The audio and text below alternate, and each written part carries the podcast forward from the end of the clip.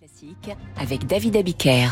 Radio Classique, il est 7h09, c'est l'heure de l'édito de l'économie avec les échos et avec Étienne Lefebvre. Bonjour. Bonjour David. Étienne, c'était il y a 10 ans, le 8 septembre 2013, la Chine lançait son grand projet de nouvelle route de la soie. Oui, un projet titanesque faisant référence à l'époque de Marco Polo où la Chine faisait rêver et attirer les marchands du monde entier. Dix ans après le discours de Xi Jinping, 1000 milliards de dollars ont été investis dans 150 pays, lignes ferroviaires, ponts, pipeline, pont support, autant de chantiers qui ont facilité le commerce chinois vers l'Europe et un champ d'action qui s'est élargi à l'agriculture ou aux télécoms.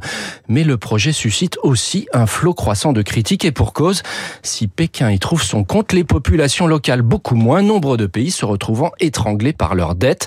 On pense au Sri Lanka, obligé de céder le contrôle de son port, surdimensionné, mais un peu partout en Afrique, on renégocie pour éviter le défaut de paiement et en Asie centrale aussi, la mainmise chinoise agace. Quant à l'Europe, Pékin a certes pris position en relançant le port du Pirée, mais la Grèce n'est plus en faillite et se tourne vers d'autres investisseurs.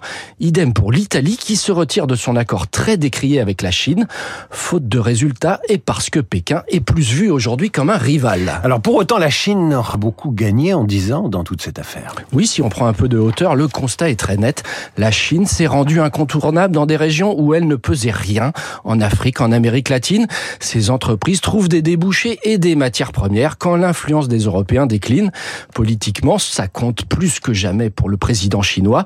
Les routes de la soie ont permis de lutter contre l'hégémonisme américain avec la plus grosse opération mondiale depuis le plan Marshall. Alors certes, aujourd'hui, Pékin est plus préoccupé par sa bulle immobilière et revoit ses ambitions à la baisse, mais on attend toujours une réponse à la hauteur des États-Unis comme de l'Europe. Merci Étienne Lefebvre. À demain, je vous donne la une des échos. Immobilier, une crise mondiale. Tout de suite, l'essentiel de l'économie.